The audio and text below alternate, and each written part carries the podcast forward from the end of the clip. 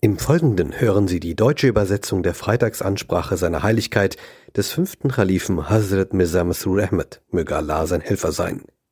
Im Original gehalten auf Urdu.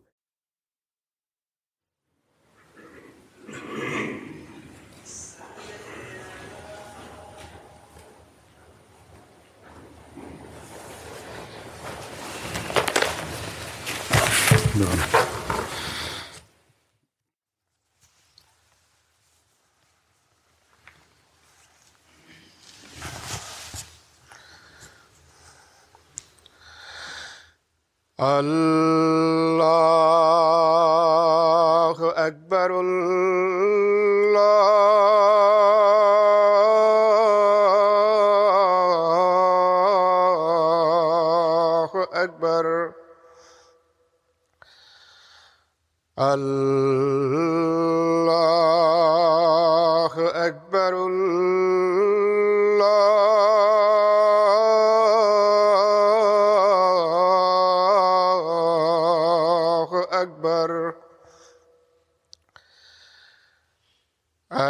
أشهد أن لا إله إلا الله. أشهد أن لا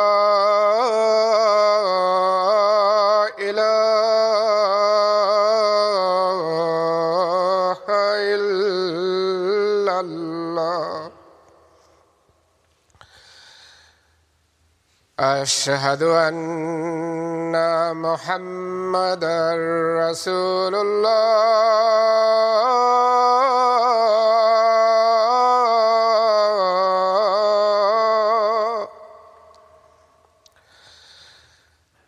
أشهد أن محمد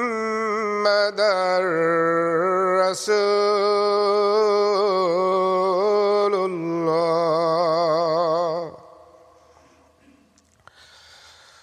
حي على السلام.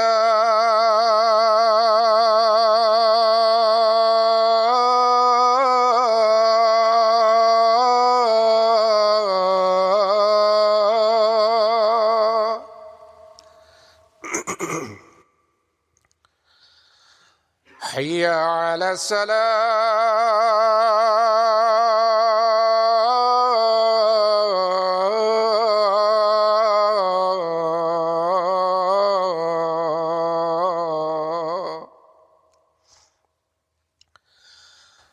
حي على الفلاح.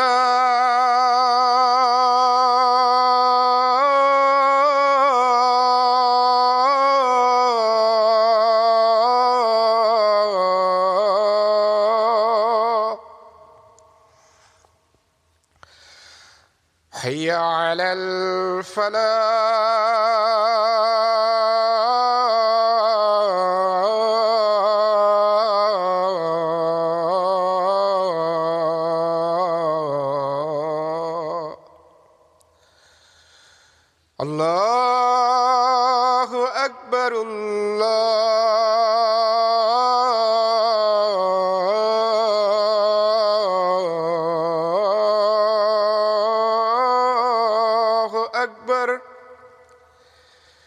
لا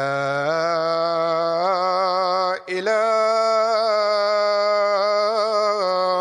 إلا الله.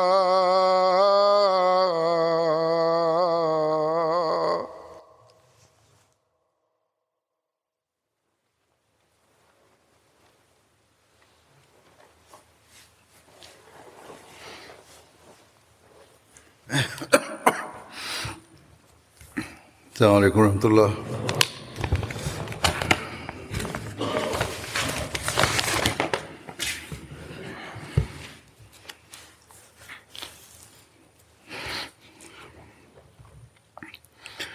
أشهد أن لا إله إلا الله وحده لا شريك له وأشهد أن محمدا عبده ورسوله. أما بعد فأعوذ بالله من الشيطان الرجيم. بسم الله الرحمن الرحيم. الحمد لله رب العالمين. الرحمن الرحيم. مالك يوم الدين. إياك نعبد وإياك نستعين.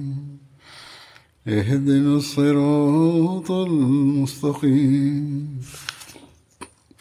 صراط الذين أنعمت عليهم غير المغضوب عليهم ولا الضالين.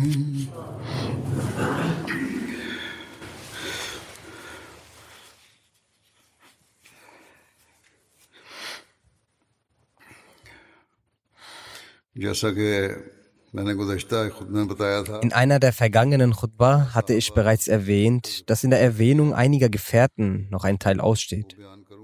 Das werde ich nun berichten. Diesbezüglich werde ich heute zunächst mit der Erwähnung von Hazrat Abdullah bin Jash anhu beginnen.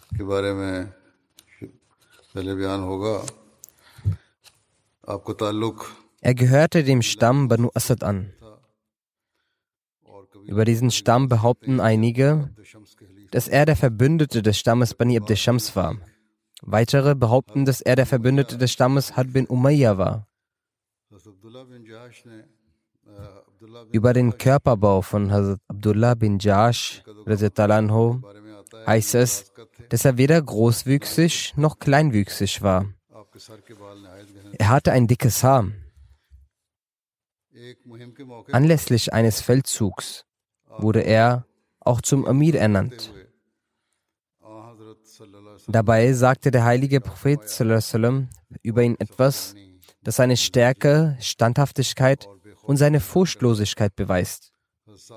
Als bin Abi Waqas überliefert, dass der heilige Prophet sagte, ich erkenne über euch, ernenne über euch eine solche Person zum Amir, die zwar nicht besser ist als ihr, jedoch im Gegensatz zu euch Hunger und Durst stärker aushalten kann.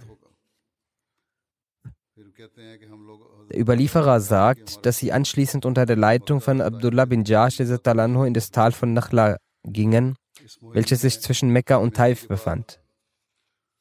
Über das Kriegsgut, welches durch den Sieg in diesem Feldzug erlangt wurde, steht geschrieben, Einige berichten, dass das Kriegsgut, welches in diesem Krieg erlangt wurde, das erste Kriegsgut ist, das Muslime erhielten hat Abdullah bin Jash teilte das Kriegsgut in fünf Teilen auf. Vier davon verteilte er und das fünfte behielt er für das Betul Mal. Somit war es das erste Chums im Islam, also der fünfte Teil des Kriegsgutes, der an diesem Tag angelegt wurde. Imam Shabi überliefert, dass die Verwendung einer Flagge im Islam durch Abdullah bin Jash begann. Zudem war das erste Kriegsgut im Islam, welches verteilt wurde, auch durch Hazrat Abdullah bin Jash. Hazrat Mirza Bashir Ahmed Saib schreibt über ihn in seinem Buch Sirat Khatam al-Nabiyin. Gurs bin Jabir war einer der Stammesführer in Mekka. Auf eine sehr, sehr raffinierte Art hatte er mit einer Truppe der Quraysh eine Weide von Medina angegriffen, die drei Meilen von der Stadt entfernt lag.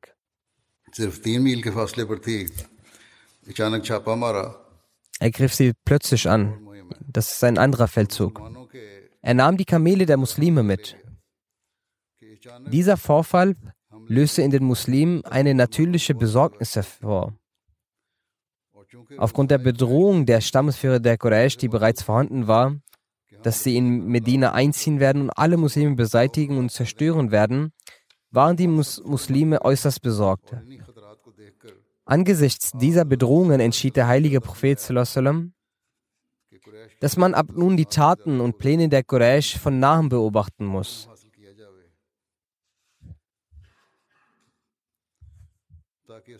Dadurch kann dann jede Information rechtzeitig überbracht werden, sodass Medina von jeglichen spontanen Angriffen verschont bleibt.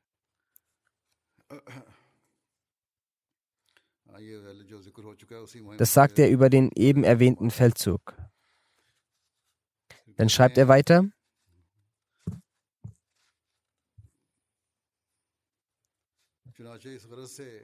Für diese Umsetzung stellte der heilige Prophet Sassim eine Gruppe von acht Muhajirin zur Verfügung. In dieser Gruppe waren, waren vor allem jene Gefährten, die mit den Stämmen der Quraysh gut vertraut waren damit wäre es einfacher, die verdeckten Informationen der Quraysh zu erfahren. Zu dieser Gruppe ernannte er Sassam auch seinen Cousin Abdullah bin Jash. Damit die Gründung dieser Gruppe auch von den gewöhnlichen Muslimen verdeckt bleibt, wurde selbst dem Ami dieser Gruppe nicht mitgeteilt, wo und weshalb sie geschickt werden. Beim Loslaufen wurde ihm in die Hand ein Brief gegeben. Ihm wurde gesagt, dass in diesem Brief alle Anweisungen für ihn geschrieben stehen.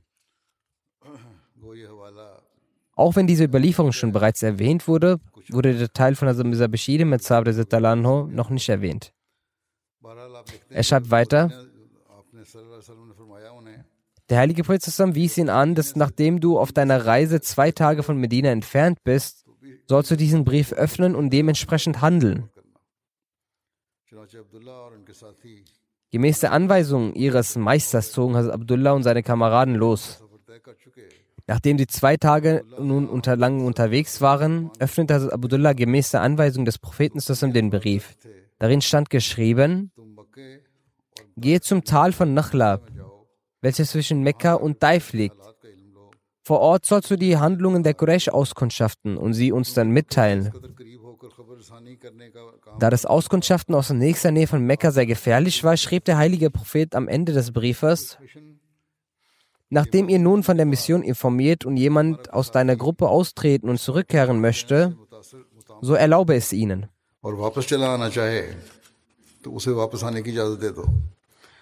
Hazrat Abdullah verkündete diese Anweisung an seine Mitgefährten. Jeder sagte mit einer Stimme, dass sie voller Freude an diesem Dienst teilnehmen werden. Je nach ist diese Gruppe nach Nachla weitergezogen. Als sie auf dem Weg an einem Ort namens Bahran ankam, ging das Kamel von Saad bin Abi Waqas und Utbah bin Raswan verloren. Sie suchten nach diesem und waren daher von ihren Mitgefährten getrennt. Trotz einer langen Suche konnten sie das Kamel nicht finden und daher verblieben in der Gruppe nur noch sechs Personen.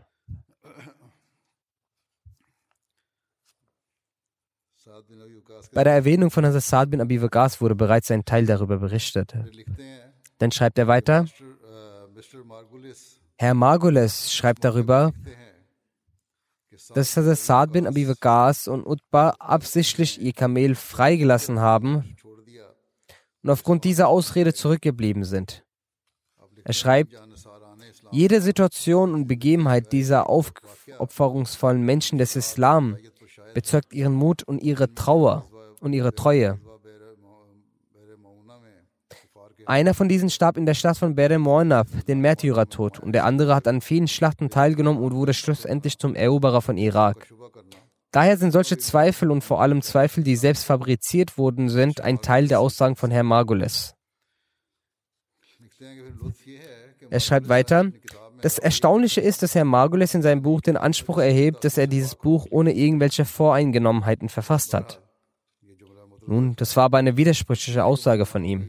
Er sagt weiter, diese kleine Gruppe der Muslime kam in Nakhla an und beschäftigte sich mit ihren Aufgaben.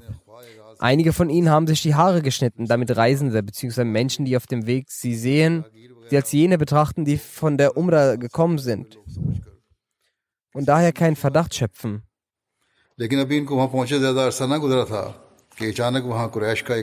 Indes waren sie nicht sehr lange anwesend, dass diesen Ort auch eine kleine Karawane der Quraysh erreichte. Diese wollten nach Daif, von Daif nach Mekka. Beide Gruppen standen sich gegenüber. Die Muslime beratschlagten sich, was nun getan werden sollte. Der heilige Prophet hatte sie geschickt, um ihm verborgene Informationen zu erlangen. Aber auf der anderen Seite hatte bereits ein Gefecht mit den Quraysh begonnen. Beide Gruppen standen sich gegenüber. Es bestand auch die Gefahr, dass da die Menschen der Karawane der Quraysh sie nun gesehen haben, sie ihrer Aufgabe Informationen im Verborgenen einzuholen nicht mehr nachgehen können. Ein Problem war auch jene, dass einige Muslime dachten, dass dieser Tag der letzte Tag von Rajab, also dem heiligen, einem der heiligen Monate ist. Gemäß der alten Regelung in Arabien sollte in diesem Monat kein Krieg stattfinden. Einige dachten, dass der Monat Rajab vergangen ist und der Monat Shaban begonnen hat. Gemäß einiger Überlieferungen wiederum wurde diese Gruppe im Jamadil Akhir gesandt. Daher bestand auch die Möglichkeit, dass ein Tag des Jamadil Akhir ist oder des Monat Rajab. Auf der anderen Seite war das Tal von Nakhla genau in der Nähe der heiligen Städten. Es war offensichtlich, dass wenn an dem Tag keine Entscheidung gefällt würde, dann würde diese Karawane am nächsten Tag die Orte der heiligen Städte erreichen. Und daher wäre die Heiligkeit und der Schutz offenbar. All diese Gedanken mit einbeziehend haben die Muslime die Entscheidung getroffen, dass man die Karawane angreift und entweder die Person der Karawane gefangen nimmt oder sie tötet.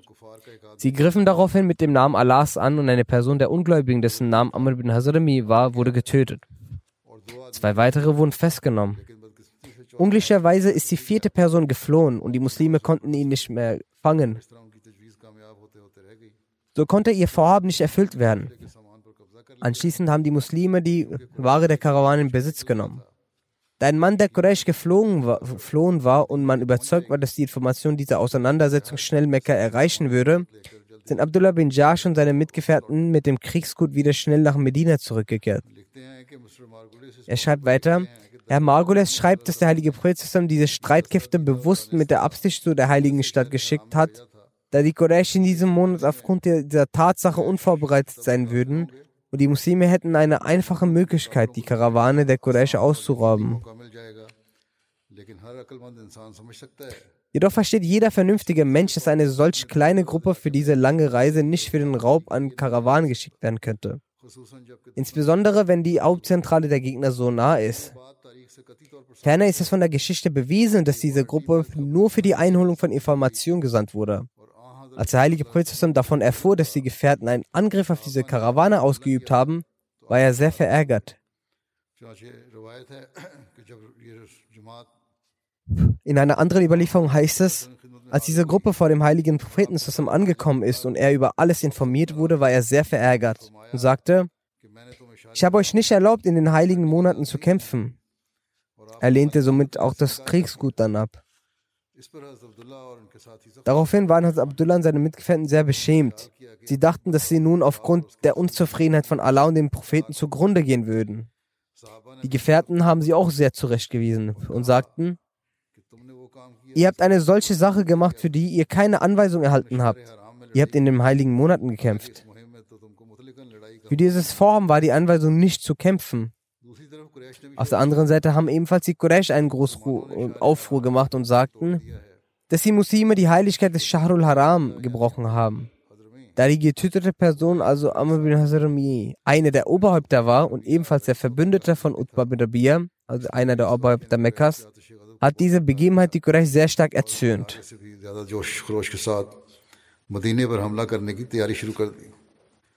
Sie nahmen daher umso stärker die Vorbereitung für den Angriff gegen Medina auf. Die Schlacht von Badr war ein Resultat eben dieser Vorbereitungen, Emotionen und Feindschaft seitens der Quraysh.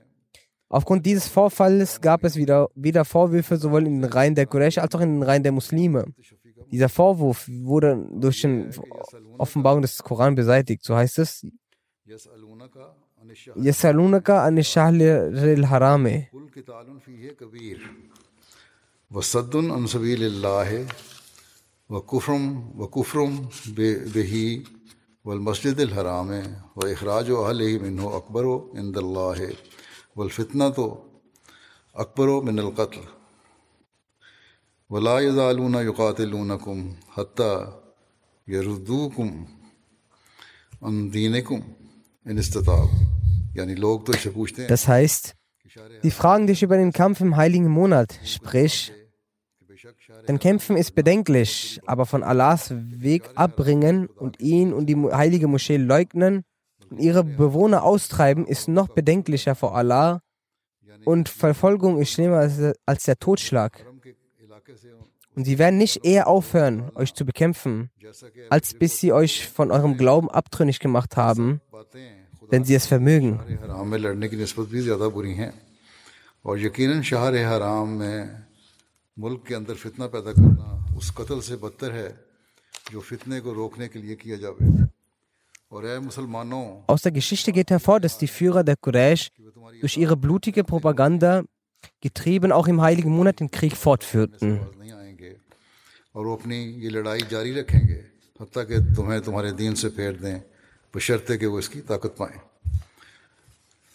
Aus der Geschichte geht hervor, dass die Führer der Quraysh durch ihre blutige Propaganda getrieben auch im heiligen Monat den Krieg fortführten.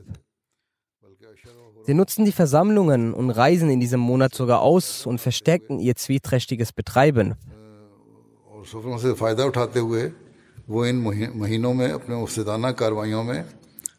Der Höhepunkt ihrer Unverschämtheit war, dass sie die heiligen Monate verschoben, um für irrtümliche Gewissheit zu sorgen. Im weiteren Verlauf haben die Mekkaner es so weit übertrieben, dass sie während dem Friedensvertrag von Hudaybiyah trotz klaren vertraglichen Abstimmungen ein verbündetes Volk der Muslime im heiligen Ort angriffen. Als die Muslime zur Verteidigung anrückten, wurden die Mekkaner an eben diesen heiligen Ort bekämpft. Durch diese Antwort wurden die Muslime ermuntert. Aber auch der Wahn der Quraysh wurde hierher, hiermit etwas ruhiger gestellt. Währenddessen rückten einige der Quraysh nach Medina vor, um ihre beiden Gefangenen zu befreien. Doch da weder Saad bin Abi Waqas noch Utbah zurückgekehrt waren und der heilige Fürst die Befürchtung hatte, dass die Quraysh sie getötet haben würden, wenn sie gefangen genommen werden, würden, so lehnte der heilige Prophet die Befreiung bis zu ihrer Wiederkunft ab und sagte, Sobald meine Männer wohl auf in Medina zurückkehren, werde ich eure Medina ge Männer gehen lassen. Als beide anschließend zurückkehrten, ließ der Prophet zusammen die Gefangenen im Tausch von Fidia frei. Einer dieser Gefangenen war während seinem Aufenthalt in Medina so sehr von dem noblen Charakter des heiligen Propheten zusammen, der Lehre des Islam überzeugt, dass er nach seiner Freilassung ablehnte, zurückzukehren. Er nahm den Islam an und schloss sich den Anhänger des Propheten zusammen an.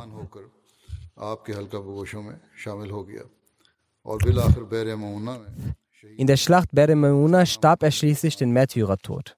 Sein Name war Hakam bin Ghazam. Das Schwert von Hazrat Abdullah bin Jash wurde in der Schlacht von Badr zerstört. Der Prophet gab ihm ein Kujum, also ein Zweig einer Dattel. Dieser Zweig fungierte wie ein Schwert für ihn. Seit diesem Tag wurde er berühmt mit dem Namen Kujum. Abu Naim berichtet, dass Abdullah bin Jash jemand war, der auf seinen Schöpfer schwörte, Platz im Herzen für die Liebe zu seinem Schöpfer machte und der Erste war, der die islamische Flagge hisste.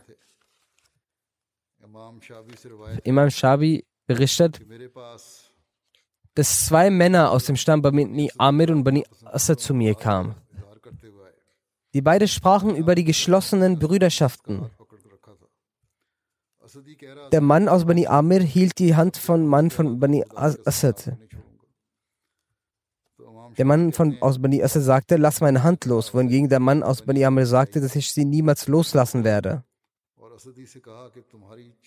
Imam Shafi berichtet, dass er zum Mann von Bani Amir sagte, O Mann des Volkes Bani Amir, lass die Hand los. Und zum Mann von Bani Asad sagte er, du hast sechs Eigenschaften, die sonst niemand in Arabien in sich hat. Zum einen, dass der Prophet Sassam eine Frau aus eurem Stamm heiraten wollte und Allah ließ den Propheten Sassam heiraten. Und der Vermittler zwischen den beiden war Hazrat Gabriel und die Frau war Hazrat Zainab bint Jash. Dies, diese eine Sache, worüber dein Volk stolz sein kann. Die zweite Sache ist, dass unter euch ein Mann war, dem das Paradies versprochen wurde. Er lebte auf dieser Welt dennoch mit äußerster Demut. Sein Name war Ukasha bin Mehsan. Und dies ist eine Sache, worüber dein Volk stolz sein kann.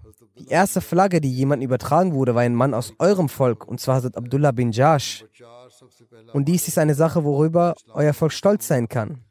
Das erste Kriegsgut, welches verteilt wurde, war das Kriegsgut von Hazrat Abdullah bin Jash. Nummer 5.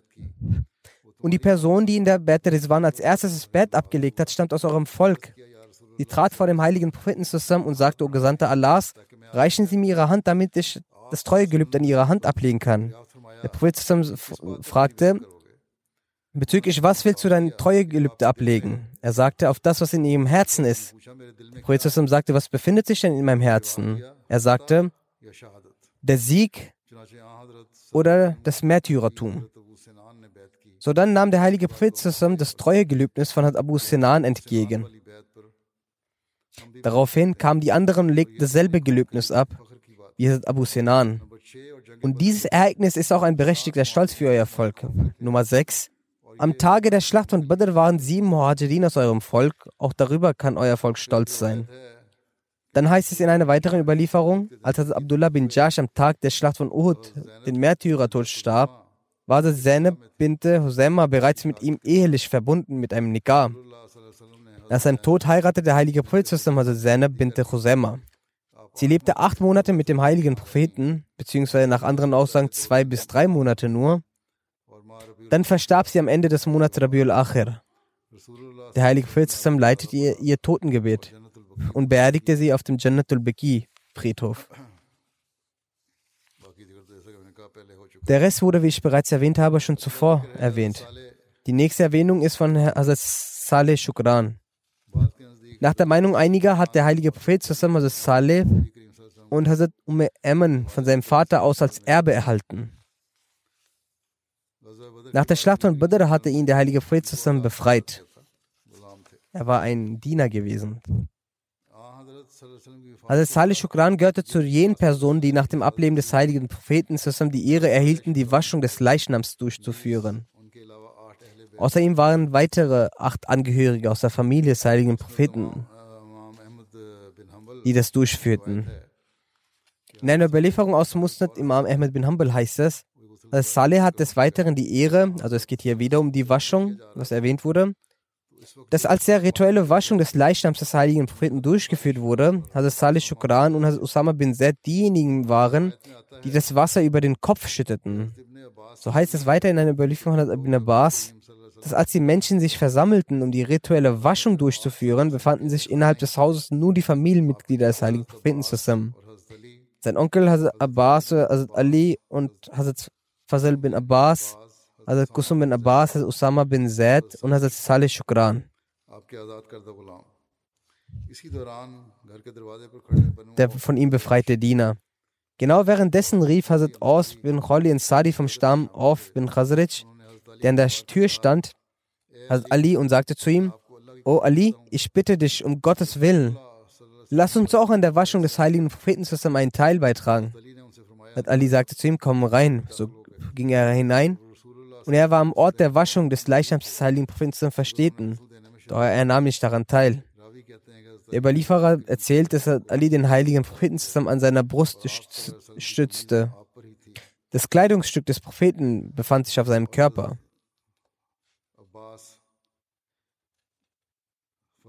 Hazrat Abbas, Kusum und Fazl wendeten zusammen mit Hazrat Ali beim Waschen immer den gesegneten Körper des heiligen Propheten. Hazrat Usama und Hazrat Salih Shukran schütteten Wasser über den Körper. Hazrat Ali führte dann die Waschung durch. Alama al-Badari hat geschrieben, Hazrat Umar hatte den Sohn von Hazrat Salih Shukran, Hazrat Abdurrahman bin Shukran, zu Hazrat Musa bin Ashari geschickt. Er schrieb ihn, ich schicke dir einen rechtschaffenen Mann zu, Abdurrahman bin Salih Shukran, welcher wiederum, also sein Vater Salih Shukran, ein Diener war, der vom heiligen Propheten befreit wurde. Also er, Hazrat Salih Shukran, wurde befreit.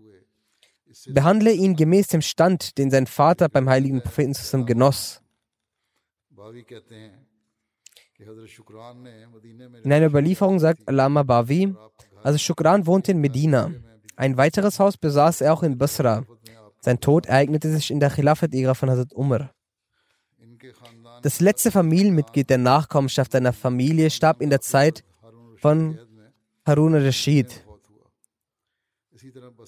Genauso lebte ein Mitglied der Familie in Basra. Musab sagt, dass er nicht genau weiß, ob er eine Nachkommenschaft noch weiterhin hat oder nicht. Von Hazrat Salih Shukran gibt es Überlieferung. Er sagt, ich habe einmal den heiligen Propheten zusammen gesehen als er auf dem Weg nach Herber auf einem Esel ritt und mit Handzeichen das Gebet verrichtete. Also verrichtete er das Gebet, während er auf dem Transportmittel saß. Dies ist auch eine Fragestellung, ob man das Gebet verrichten darf, während man sich mit dem Transportmittel fortbewegt. Al-Malik bin Dushum ist auch ein Gefährte, über den noch etwas zu berichten übrig bleibt. Über ihn steht geschrieben, Al-Malik bin Dushums Name wurde an anderen Stellen auch Malik bin Duchshan bzw. Ibn Dushan angegeben. Sein Vater hieß Dushum bin Marzacha, wobei sein Name auch folgendermaßen angegeben wird: Dushum bin Malik bin Dushum bin Marzacha. Seine Mutter hieß Umera bint Saad. Die Hochzeit von Hazrat Malik fand mit Jabila bint Ubay bin Sulul, der Schwester vom Anführer der Heusch Abdullah bin Sulul.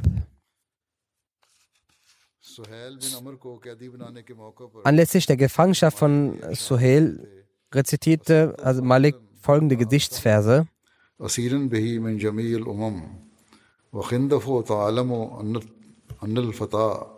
فتاها سهيل إذا يظلم ضربت بالشفر حتى حتى صنع وكرهت نفسي على ذي الألم Ich habe Suhail in Gefangenschaft genommen und habe niemanden aus dem Volk, jemanden als im Gegenzug als einen Gefangenen nehmen möchten. Banu Khandaf wissen, dass nur Suhail ein mutiger Mann seines Stammes ist, wenn ihnen ungerecht getan wird. Ich habe auf den Fahnenhalter gezielt, sodass er sich beugte. Und ich habe mich dazu gezwungen, gegen den mit geschnittenen Lippen, gemeint war Suhail bin Amr, zu kämpfen. Bezüglich der Gefangenen der Stadt von Badr ist in Usul Raba eine Überlieferung des Abu Saleh von Ibn Abbas überliefert, dass Abu Yusr Malik bin Dushum, Ofi und Tariq bin Ubaid Ansari zum heiligen Propheten zusammen gingen und fragten, O Gesandter Allahs, der Prophet zusammen antwortete, Prophet sagte, derjenige, der in diesem Krieg jemanden tötet, bekommt so viel Lohn und derjenige, der jemanden gefangen nimmt, bekommt so viel Lohn. Und wir haben 70 Leute getötet und 70 gefangen genommen. Darauf hat Hazrat bin Mors gesagt, O Gesandter Allahs, wir hätten auch wie diese Menschen machen können, aber wir haben es nur deswegen nicht gemacht, weil wir Muslime von hinten beschützt werden. Wir haben sie von hinten beschützt. Die Kriegsbeute sind wenig und die Leute sind sehr viel. Wenn Sie diesen Menschen so viel geben, demnach sie, wie sie es versprochen haben, dann bekommen einige Leute nichts mehr. Folglich redeten diese Leute, in der Zeit hat Allah einen Vers offenbart.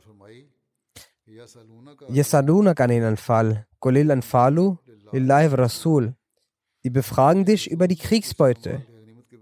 Sprich, die Beute gehört Allah und dem Gesandten.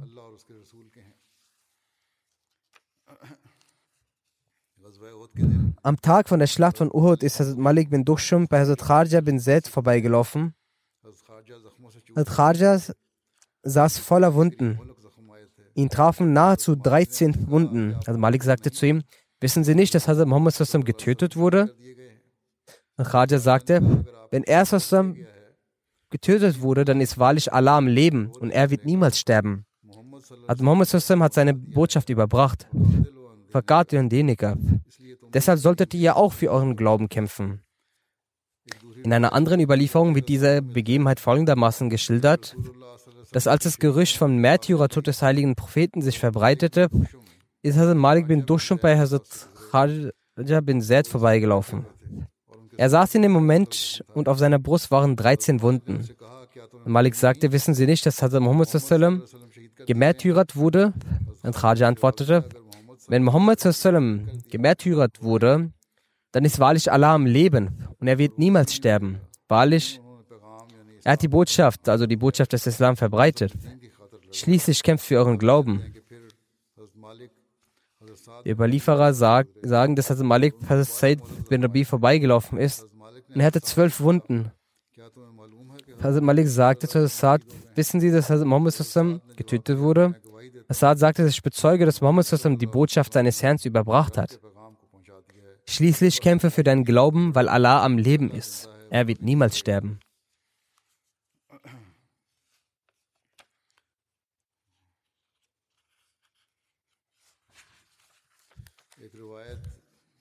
In einer Überlieferung wird berichtet, dass einige zum Heiligen Frieden zusammen äußerten, dass Malik bin Duschum ein Schutz von den Heuchlern ist. Daraufhin sagte der heilige Prophet, betet er etwa nicht? Also ihr sagt, er ist ein Heuchler, betet er etwa nicht? Die Menschen sagten, ja, das tut er. Er betet.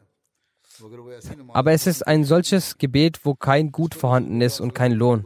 Daraufhin sagte der Prophet zweimal, ich wurde davon abgehalten, die Betenden zu töten. Das ist auch eine Lehre für die heutigen Muslime. Nach einer Überlieferung hat der heilige Prophet mit Hazrat Malik bin Dusham und Hazrat Manan bin Adis Bruder Hazrat Asim bin Adi losgeschickt, um die Moschee Sirat zu zerstören. Über Hazrat Malik wird berichtet, dass er keine Nachkommen hatte. Dann wird über Hazrat Ukasha bin Messen etwas berichtet. Sein Name war Ukasha. Messen bin Hussam war sein Titel gewesen. Er war von den Abu Messen. In der Ära von Hazrat Abu Bakr, im 12. Jahr nach der Hijra, verstarb er den Märtyrertod. Imam Shafi hat Ukasha in folgenden Worten gelobt: Es gab eine Person, die im, ein, die im Paradies war, dennoch lief er auf Boden. Und das war Ukasha gewesen. Im zweiten Jahr nach der Auswanderung, also sofort nach der Schlacht von Badr, schickte der heilige Prophet den Gefährten Abdullah bin Jash auf eine Expedition. In dieser Expedition war auch Hazrat Ukasha mit vorhanden. Im Sirte Halbir steht, dass anlässlich der Schlacht von Uhud das heilige Prophet während dieser Schlacht ununterbrochen Pfeile mit seinem Bogen schoss. Dieser Bogen trug den Namen Kutum, da es keine Geräusche verursachte. Als damit geschossen wurde, nach stetiger Nutzung brach ein Teil dieses Bogens. Einer Überlieferung zufolge brach eine Ecke seines Bogens, worin die Schnur gespannt wurde. Kurzum, der Bogen brach wegen ausdauernder Nutzung. Der heilige Prophet hielt in seiner Hand noch eine Schnur, die eine Länge von einer Handbreite hatte. Okasha bin Messen nahm die Schnur vom heiligen Propheten, um seinen Bogen erneut einzuspannen aber dieser war zu kurz. Er sagte, O Prophet Allahs, es ist zu kurz, die Schnur. Der Prophet sagte, ziehe sie, damit wird sie ausreichen. Ukasha sagt, ich schwöre bei dem Wesen, welches den Propheten mit der Wahrheit gesandt hat. Ich ziehte an der Schnur und sie wurde so lang, sodass ich sogar zwei, dreimal um den Bogenkopf die Schnur wickeln konnte und sie beruhigt binden konnte. In einer Überlieferung heißt es, dass im sechsten Jahr nach der Hijra Uyana bin Hissen mit den Reitern von Ritfan die milchgebenden Kamelstuten des Propheten in Rabba angriff. Jen Rabba weihten die Kamele des Propheten. Es war eine Weidefläche. Hier wohnten ein Mann und eine Frau der Banu Rafar. Die Feinde töteten den Mann durch einen Angriff und die Frau verschleppten sie mit den Kamelen. Von diesem Ereignis erfuhr als erstes Hazrat Salma bin Akbar.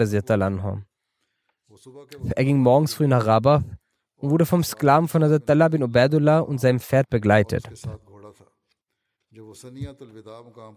Als sie auf dem Tal Saniatul Wida kam, sahen sie die Angreifer mit den Pferden. Dann stiegen sie von einer Seite auf den Berg äh, Salia und riefen nach Menschen um Hilfe dann machten sie sich selbst sehr schnell wie Jagdtiere auf die Verfolgung der Angreifertruppe, bis sie sie erreicht hatten und sie mit Pfeilen angriffen. Jedes Mal, als sich die gegnerischen Reiter ihnen zuwandten, um eine Gegenoffensive zu starten, versteckte sich Hazrat Salma schleunigst und bei der nächsten Gelegenheit feuerte er wieder Pfeile auf die Feinde. Als der heilige Prophet zusammen von diesem Ereignis erfuhr, rief er in Medina aus, dass eine Gefahrensituation entstanden ist. Daraufhin meldeten sich viele muslimische Reiter beim heiligen Propheten. Unter diesen Reitern befand sich auch Ukasha bin Mesan und weitere Gefährten. In diesem Kampf erledigte Ukasha bin Mesan die Feinde Ubar und seinen Sohn Amr bin Abar. Sie beide waren auf einem Kamel unterwegs. Ukasha durchstieß ihren Körper beide mit einem Speer und tötete sie damit. Er brachte einige der verschleppten Kamelschuten zurück. Die nächste Erwähnung ist über Hazrat Khaja bin Zaid. Sein Beiname war Zaid. Es überliefert, dass Hazrat Muaz bin Jabir anhu, Hazrat Saad bin Muaz anhu und Hazrat Khaja bin Zaid anhu einige jüdische Priester über bestimmte Themen der Tora befragten. Diese weigerten sich jedoch zu antworten und verhehlten die Wahrheit. Bei dieser Gelegenheit offenbarte Allah den Propheten zusammen die folgenden Koranverse: Inna lazina yaktumuna ma anzalna min al-bayyinati من بعد ما بيناه للناس. في الكتاب أولئك يلعنهم الله ويلعنهم اللاعنون. ويلعنهم اللاعنون. يقينا لوگ Die aber verhehlen, was wir herabsandten an Zeichen und Führung, nachdem wir es für die Menschen klargemacht haben in der Schrift, die wird Allah verfluchen und verfluchen werden sie die Fluchenden.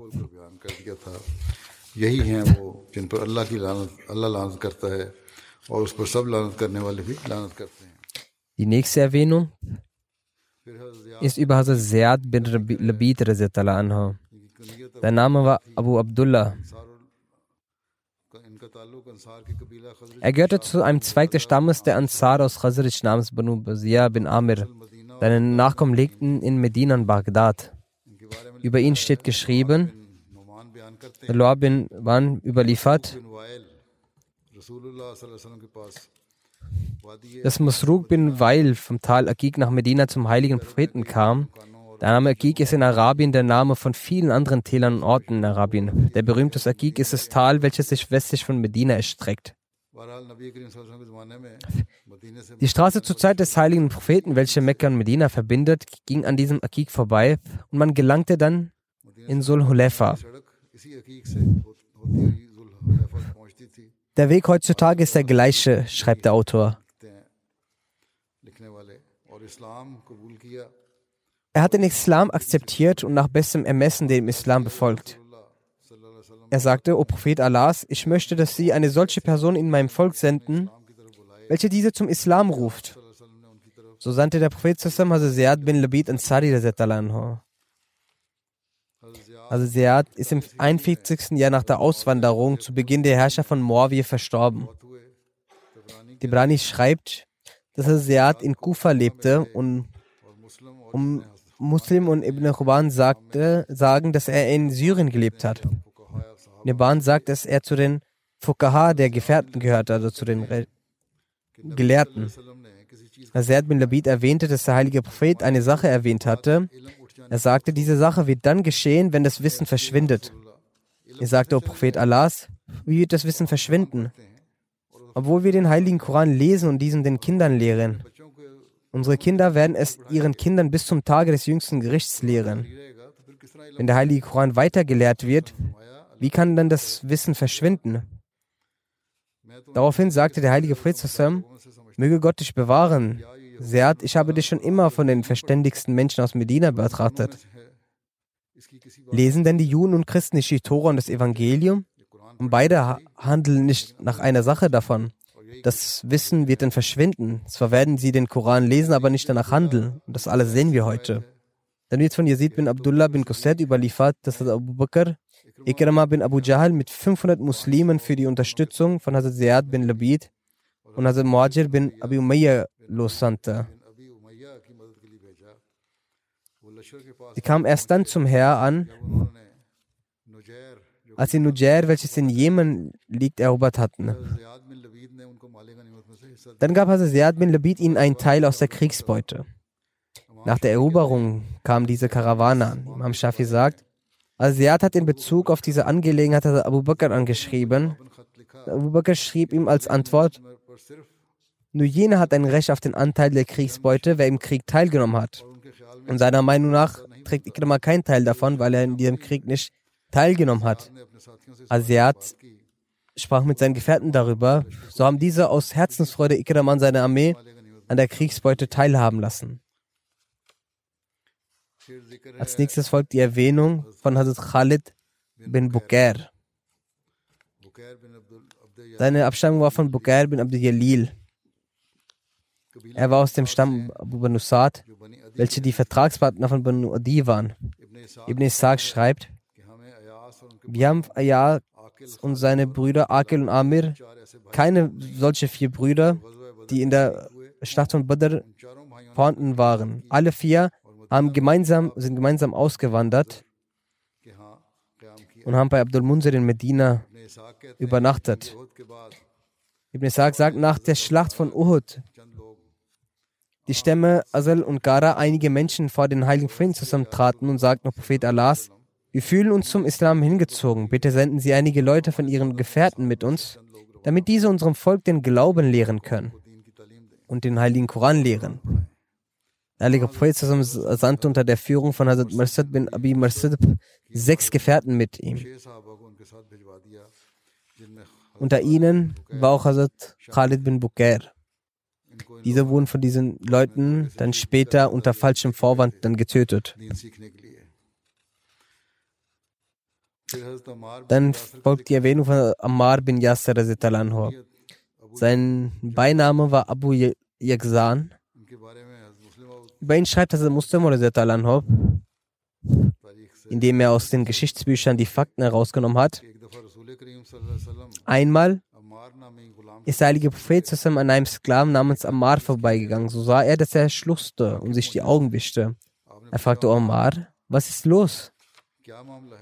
Ammar antwortete, O Prophet Allahs, es ist ganz schlimm. Sie haben mich geschlagen, also die Feinde haben mich geschlagen und mir Leid zugefügt und mich nicht losgelassen, bis sie nicht aus meinem Mund gegen sie etwas hören und für die Götzen Worte sprechen ließen. Der Prophet fragte, was hast du währenddessen in deinem Herzen gespürt? Ammar antwortete, in meinem Herzen habe ich einen unerschütterlichen Glauben wahrgenommen. Zwar habe ich es aus dem Mund gesagt, was sie geäußert haben, aber im Herzen hatte ich einen unerschütterlichen Glauben. Der Prophet sagte, wenn dein Herz auf dem Glauben beruht hat, so wird denn Gott deine Schwäche vergeben über die Auswanderung nach Abessinien, also nach Habscham. Von Amar bin Yasser gibt es auch Uneinigkeiten. Einige nehmen an, dass er in der zweiten Auswanderung nach Habscha, also nach Abessinien, erst war. حضرت عثمان کے زمانہ خلافت میں ہونے والی شورش کا ذکر کرتے ہوئے تسلی حسانی قرآن über die Aufstände, die der Ära von Usman-Zeit stattfanden, sagte Hazrat Muslim als die Aufstände das Maß überschritten und auch die Gefährten solche Briefe erhielten, in denen sich Gouverneure beschwerten, sagten sie gemeinsam zu Hazrat Usman, wissen sie etwa nicht, was außerhalb passiert? Er antwortete, die Berichte, die ich erhalte, bekunden nur Wohl und Sicherheit. Gefährten antworteten, dass sie Briefe mit solchen Inhalten von außerhalb erhalten. Dies sollte untersucht werden. Al Usman ließ sich mit ihnen beraten, wie eine solche Ermittlung aussehen soll. Nach ihrem Ratschlag entsandte er Hazrat Usama bin Zaid nach Basra, Mohammed bin Muslim, Muslim nach Kufa, Abdullah bin Umar nach Syrien und Ammar bin Yasser nach Ägypten, damit sie die dortigen Umstände ermitteln und darüber berichten. Üben etwa die Herrschaften etwa Grausamkeit über das Volk aus und behandeln sie die mit Härte und berauben sie ihnen ihre Rechte? Oder ist es was anderes? Außer dieser vier wurden noch weitere Personen in unterschiedlichen Ländern geschickt, um über die dortigen Situationen zu berichten. Personen gingen und berichteten nach den Ermittlungen, dass überall Frieden herrscht und die Muslime in Freiheit leben. Keiner entzieht ihnen ihre Rechte. Die Gouverneure handeln mit Gerechtigkeit. Aber Marvin Yasser verspätete sich. Es kam keine Botschaft über ihn. Es, war, es wurde so spät, dass die Bewohner Medinas sogar dachten, dass er eventuell getötet worden sei. Aber die Wahrheit war, dass er aufgrund seiner Bodenständigkeit und seiner Unwissenheit über politische Fälle gefangen war unter den Einfluss der Schüler von Abdullah bin Sabah.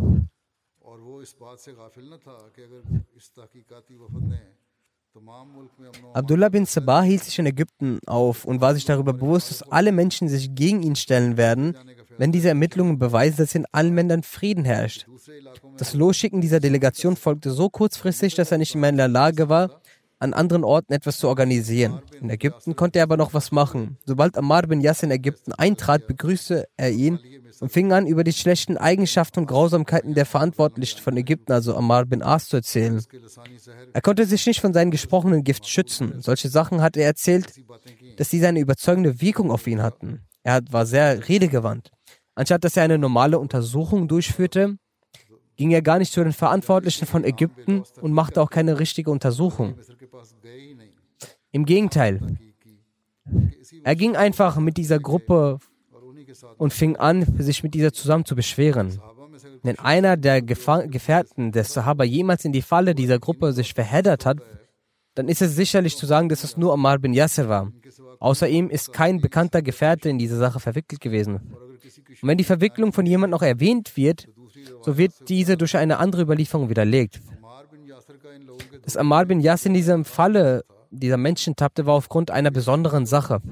Er war auf gar keinen Fall so, dass er ein Heuchler war, sondern es gab einen Grund. Und zwar, als er in Ägypten ankam, traf er auf eine Gruppe, die oberflächlich sehr gut, schlau und redegewandt war. Diese beschwerten sich bei ihm auf eine äußerst obszöne Art über die Verantwortlichen von Ägypten. Durch Zufall war der Regent von Ägypten eine Person, die zu einem vorherigen Zeitpunkt ein großer Feind des Propheten zusammen war. Bezüglich ihm hatte der Prophet zusammen während der Sieg über Mekka befohlen, dass wenn man ihn selbst in der Kaaba findet, man ihn töten soll. Aber im Nachhinein hat der Prophet zusammen ihm verziehen. Aber seine erste Feindschaft hat auf, die, auf den Herzen mancher Gefährten, unter anderem auch Ammar, eine immense Wirkung. Über eine solche Person so etwas zu hören, überzeugte Ammar schnell über ihn, dass er alle Anschuldigungen, die ihm gegenüber erhoben wurden, verifizierte. Aufgrund seiner natürlichen Gefühle bekräftigten Gefährten, die Partner, also die Partner von Abdullah bin Sabah, ihn dazu. Er schloss sich auch ihnen an. Aber es steht auch geschrieben, dass im Krieg von Safin, Ammar bin Yasser zu den Menschen sprach und sagte, wo sind die, die Allahs Wohlgefallen erlangen möchten? und nicht zurück zu ihrem Reichtum und ihrer Familie kehren möchten. Daraufhin kam eine Gruppe von Menschen zu ihm. Ammar sagte zu ihnen, O ihr Menschen, geht mit uns zu jenen, die nach der Vergeltung von Usman verlangen. Und sie denken, dass Hazrat Usman getötet wurde. Bei Allah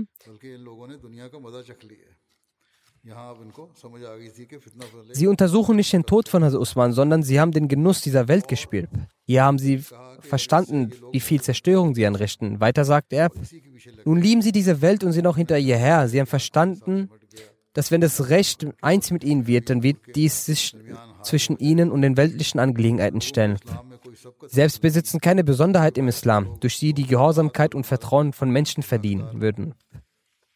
Sie besitzen keine Besonderheit im Islam, wodurch sie zum Emir ernannt werden sollte. Sie sorgen lediglich für Unruhe. Sie täuschten ihre Gefolgschaft vor, indem sie sagten, dass ihr unschuldiger Imam getötet wurde, damit sie zu Tyrannen, damit die Tyrannen zu Herrschern werden. Und dies ist eine solche List, durch die sie so weit gekommen sind, wie sie sehen. Wenn diese Menschen Hazrat Usman nicht um Vergeltung gebeten hätten, so gäbe es nicht einmal zwei Personen, die ihnen nicht gehorsam sind. Sagt er, O Allah, wenn du uns hilfst, so wie du uns schon einige Male geholfen hast, wenn du sie in ihrem Vorhaben Erfolg haben lässt, so halte für sie aus dem Grund, dass sie unter deinen Dienern Neuerungen eingeführt haben, eine schmerzliche Strafe bereit.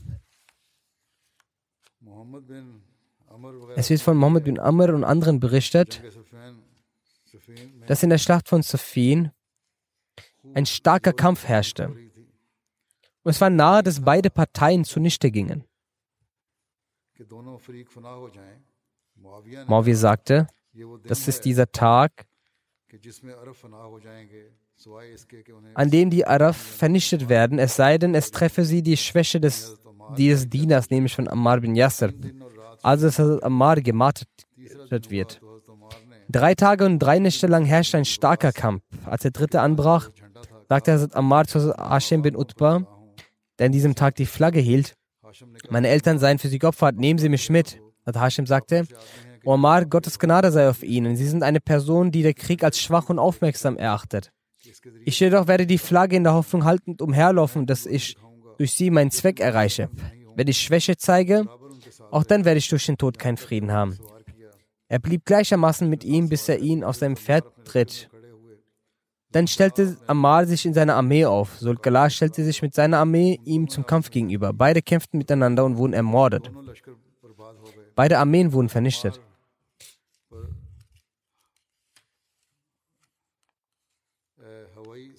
Awai Saki und Abu Radia Musanni griffen Ammar an und sie beide töteten ihn. Abu Radia wurde gefragt, wie er den Mord durchführte. So sagte er, als er sich mit seiner Armee uns näherte und wir uns ihm näherten, so rief er, gibt es denn jemanden, der zum Kampf bereit ist? Sikasek ist der Name eines Stammes aus Jemen. Eine der zugehörigen Personen davon kam hervor. Beide griffen sich mit dem Schwert an, dann tötete Hazrat Ammar den Siksaki. Dann rief er, wer möchte nun zum Kampf antreten? Himyar, auch ein Name eines Stammes aus Jemen. Daraus trat eine Person hervor. Und beide griffen sich mit ihren Schwertern an. Ammar tötete Himyari. Himyari schaffte es, ihn zu verletzen.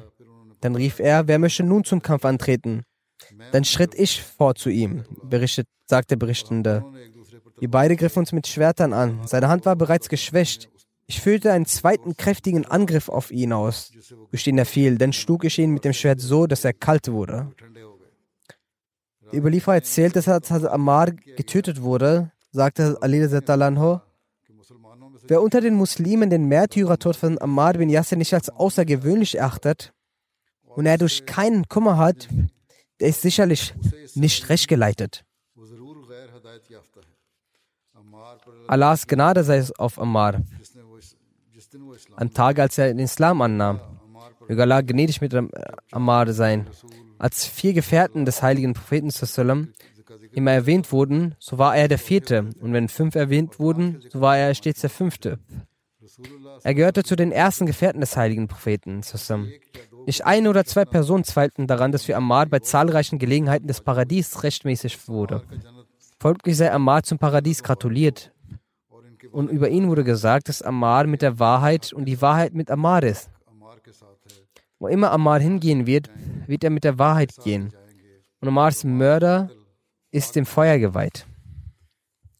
Said bin Abdurrahman berichtet von seinem Vater, seine Person zu Umar bin Khattab kam und sagte, dass er ein Unrein sei und kein Wasser findet.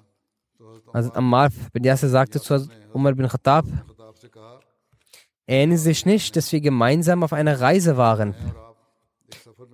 Sie hatten das Gebet nicht verrichtet und ich warf mich wie ein Tier in den Sand und verrichtete das Gebet. Er machte dies aufgrund von fehlendem Wasser. Also hier ist die Rede vom Tayammum. Ich erwähnte dies vor dem heiligen Propheten zusammen. Er sagte, für dich wäre es auch folgendermaßen ausreichend. Und er klopfte sich mit beiden Händen auf den Boden und pustete mit seinem Mund und machte mit beiden Händen das Wasser. Abu Wail berichtet, dass Ammar Talanho und seine kurze Ansprache hielt und sehr eloquent war. Als er vom Podest abstieg, sagten wir, O Abu Yazan, Sie haben eine sehr bedeutsame Ansprache gehalten, doch sehr kurz. Wieso haben Sie es nicht länger gehalten? Er sagte darauf, ich, ich hörte den Propheten zusammen sagen, dass eine kurze Ansprache und ein langes Gebet Zeichen für die Klugheit eines Mannes sind. Haltet die Gebete lang und eure Reden kurz. Daher. San bin Bilal sagt, ich sah Amar bin Yasser, dass er das Wusu verrichtete und dabei seinen Bart streifte, das mit den Fingern durch sein Bart ging. Ihm wurde gesagt, beziehungsweise der Überlieferer sagt, dass ich ihm sagte, streifen Sie etwa Ihren Bart? Er sagte, wieso soll ich nicht meinen Bart streifen? Wenn ich den heiligen Propheten zusammen den Bart streifen sah. Ahmad bin Ghalib überliefert, dass eine Person, was Ammar bin Yasser schlecht über Aisha sprach, worauf er sagte, Hör auf, du Abgelehnter und Gefallener, bereitest du etwa der geliebten Frau des heiligen Friedens Leid zu? Dies waren einige Erwähnungen, die restlichen werden inshallah künftig fortgeführt. Es gibt auch eine sehr tragische Nachricht. In Burkina Faso starben neun unserer Ahmedis vorgestern den Märtyrertod. Es ist ein sehr trauriger Vorfall. In der Rajiun. Sie wurden auf äußerst barbarische Art getötet. Es war auch eine Prüfung ihres Glaubens, auf dem sie standhaft blieben. Es war nicht so, dass man blind um sich schoss, sondern jeder wurde einzeln gerufen und getötet. Jedenfalls sind einige Informationen angekommen und einige Details werden noch zugeschickt. Deshalb werde ich inshallah hierüber in der nächsten Ansprache ausführlich sprechen. Möge Allah der Allmächtige ihnen gegenüber gnädig sein und ihre Ränge erhöhen. Beten Sie auch weiterhin für die Situation dort. Die Situation ist noch nicht bereinigt. Die Terroristen haben auch gedroht, dass wenn die Moschee nochmals geöffnet wird, dann werden wir nochmals kommen und angreifen. Möge Allah die dortigen Ahmadis vor deren Boshaftigkeit bewahren. Jedenfalls die ausführliche Erwähnung werde ich inshallah nächste Woche vortragen.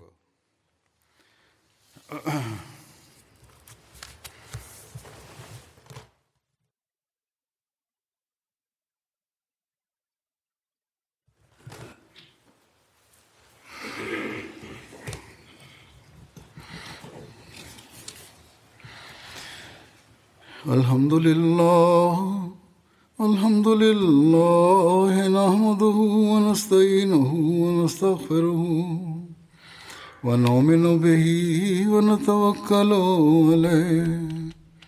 ونعوذ بالله من شرور أنفسنا ومن سيئات أعمالنا.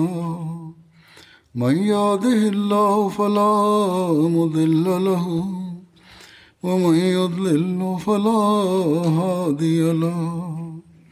ونشهد أن لا إله إلا الله. ونشهد أن محمدا عبده ورسوله. عباد الله رحمكم الله. إن الله يأمر بالعدل واللسان وإيتاء ذي القربى وينهى عن الفحشاء والمنكر والبغي يعظكم لعلكم تذكرون.